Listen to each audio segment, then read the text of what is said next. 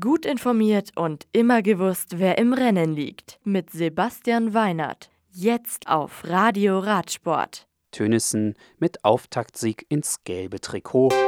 Neff gewinnt beim Shorttrack. Voss in Italien erfolgreich. Unter tosendem Beifall mit lauten Eddie-Rufen in Brüssel ging die Teampräsentation am Donnerstagabend zu Ende. Zuvor präsentierten alle 22 Mannschaften mit je acht Fahrern ihr Aufgebot zur Tour de France 2019. Es wird spannend sein, ob Geraint Thomas seinen Sieg aus dem Vorjahr wiederholen oder ob Team Ineos mit dem Youngster Egan Bernal Ende Juli den nächsten Toursieger stellen kann. Und heute war es dann soweit. Den Auftakt der 194,5 Kilometer langen flachen ersten Etappe gewinnt Mike Teunissen von Jumbo Visma vor Bora Hans Grohe Profi Peter Sagan und Suda Lottofahrer Caleb Youn. Teunissen holt mit seinem Tageserfolg nach 30 Jahren als nächster Niederländer das gelbe Trikot. Stellvertretend für ihn trägt Peter Sagan das grüne Trikot.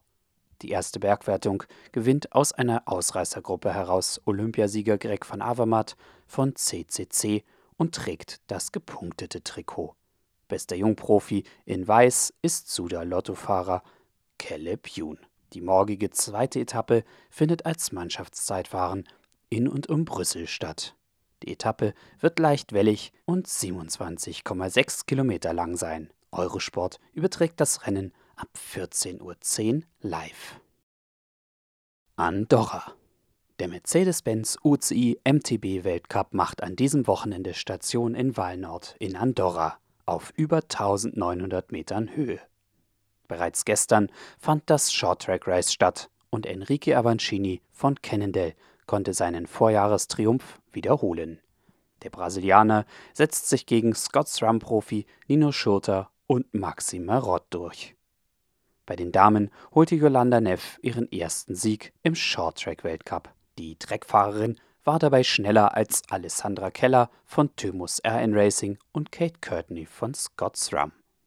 Am Sonntag stehen die Frauen um 12 am Start des Cross-Country-Weltcups. Das Rennen der Herren startet um 14.30 Uhr. Red Bull TV überträgt wieder beide Rennen live. View. Nachdem der Sieg beim Auftakt-Teamzeitfahren beim Giro d'Italia Internationale Feminile am gestrigen Freitag nach 18 Kilometern an Canyon Strum ging, gewinnt Marianne Voss von CCC Liv in View nach 73 Kilometern vor Mitchelton Scott-Fahrerin Annemiek van Fleuten und Lucinda Brandt von Sunweb. Morgen geht es von Sagliano Mica über 104 Kilometer nach Piedi Cavallo. Das Ziel liegt dann am Ende eines Schlussanstiegs auf 791 Metern Höhe. Das Radio für Radsportfans. Im Web auf radioradsport.de